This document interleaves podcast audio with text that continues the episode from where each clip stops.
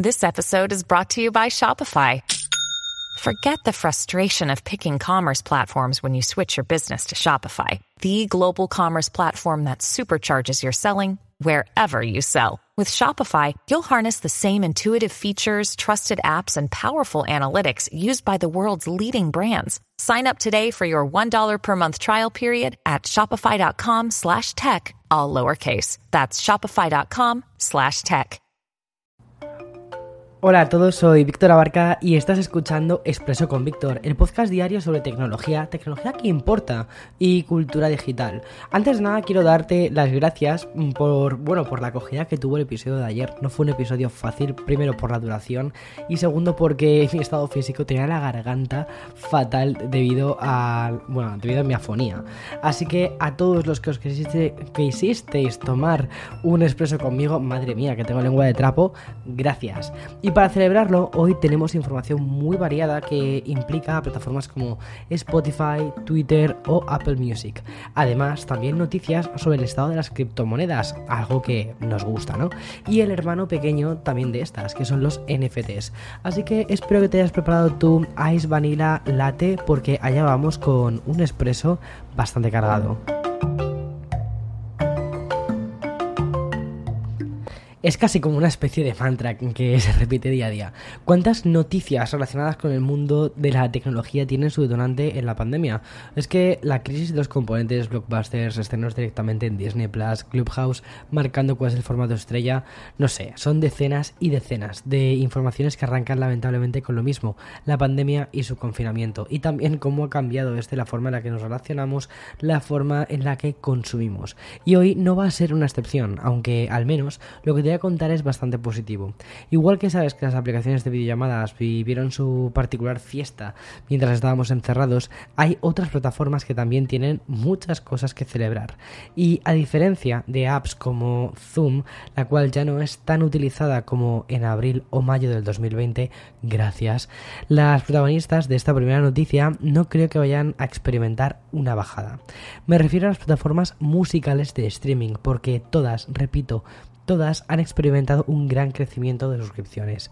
Esto lo hemos podido conocer gracias a un estudio publicado por Media, una publicación que comienza con un gran titular que dice los servicios de música en streaming aumentaron en 100 millones de suscriptores durante la pandemia. Eso es una locura, ¿eh? 100 millones de personas suscribiéndose. ¡Wow! Pero esto no es todo. El segundo dato también apunta a que el total de suscripciones a estos sites ya alcanza los 467 millones. Vamos, una completa locura. Para comparar, en 2019 las suscripciones a estos servicios eran 87 millones de usuarios nuevos. Obviamente estoy hablando de Spotify, Apple Music, Amazon Music, YouTube Music y un actor revelación que se ha colado en la, en la fiesta, que es Tencent Music, que es una aplicación made in China, pero que esta empresa Tencent es, es gigantesca, o sea, brutalmente grande. Bien, desgranando por cada plataforma, encontramos que Spotify sigue siendo el rey de la música digital. Según el informe de Miriam, el site sueco aumentó en 27 millones de suscriptores desde el primer trimestre del 2020. Actualmente Spotify representa el 32% de las suscripciones a plataformas de streaming musical. Es decir, se lleva un, un trozo bastante grande del, pastel. Vale, y mm, al gigante sueco le siguen otros sites como son Google y su YouTube Music, como el servicio de transmisión de música de más rápido crecimiento en 2020, con un 60%. A ver, seamos sinceros, mm, YouTube Music no era demasiado conocida, entonces pasar un 60% pues tampoco, tampoco le ha debido de costar tantísimo, ¿vale? Pero bueno, es, es un dato pues para aplaudir. Como decía, la revelación está ya que se encuentra en segundo lugar con un 40%, y Amazon Music aumentó en un 27% y Apple creció un 12%.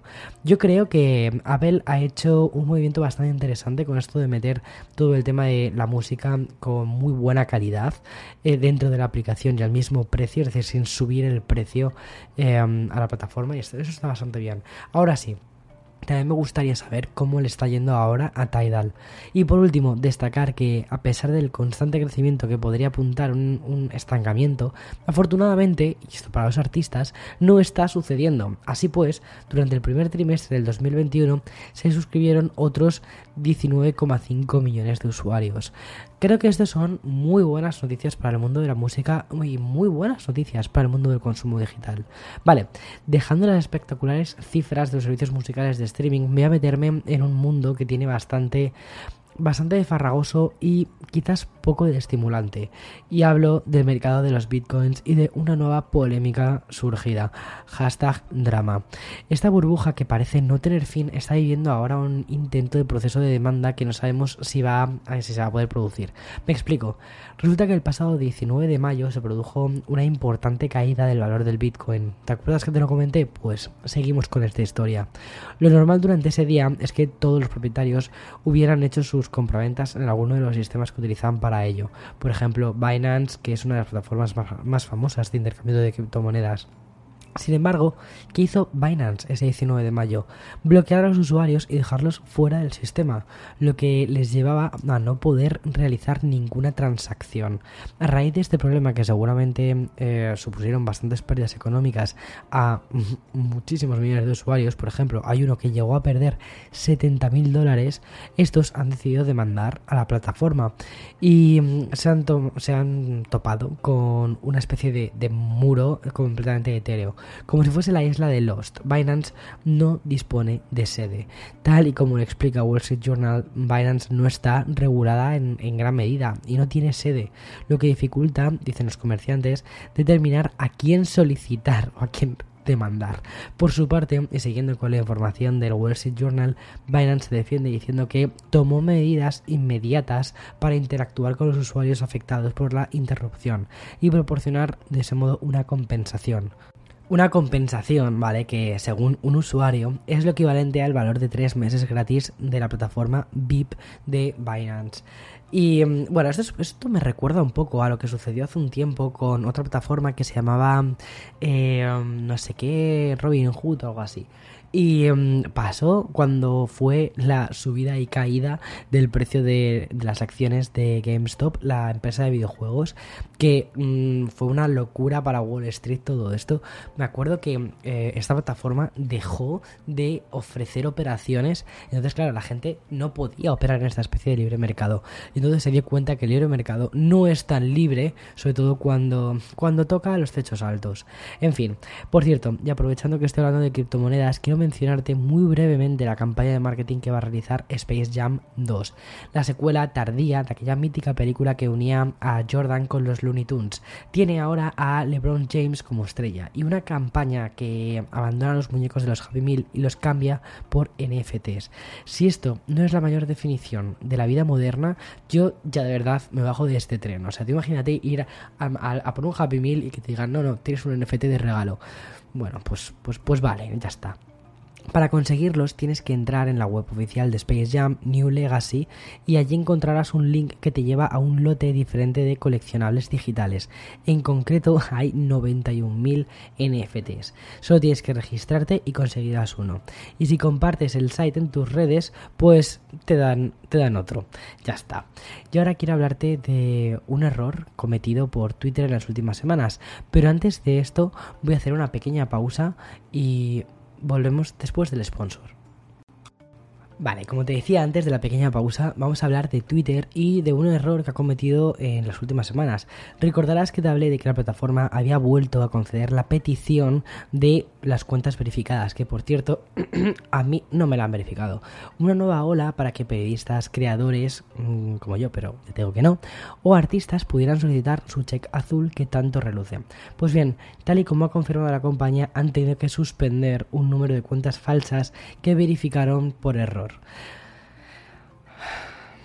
Tomo aire, respiro un poco porque es que de verdad eh, pedían varias cosas para poder verificarlas. O sea, cuando te das cuenta a quién verifican y que luego eh, mi perfil no, no lo han verificado, a pesar de que hay varios perfiles falsos que han creado con mi nombre, pues, pues te, te, te, enojas un poco, ¿vale? Bien, el detonante de esto fue una investigación realizada por un científico, el cual descubrió que seis cuentas recientemente verificadas habían sido creadas el 16 de junio y compartían 975 followers en común entre ellas. Además, ninguna de estas seis cuentas había publicado ni siquiera tweets e incluso dos de ellas no disponían ni siquiera de avatar. En un comunicado, Twitter ha reconocido la metida de pata como un aprobamos por error las aplicaciones de verificación de una pequeña cantidad de cuentas no auténticas. Pues bien, Twitter, ¿cuándo vais a verificar la mía, eh? Pregunto. Bueno, la verdad es que para lo poquito que tuiteo, siendo sinceros, mm, me da un poco igual. Eh, bien, hasta aquí el expreso, aunque yo creo que más bien en este expreso podría decirlo, más bien que ha sido un té. Este té del 13 de julio de 2021. Chao, hasta mañana, más y mejor.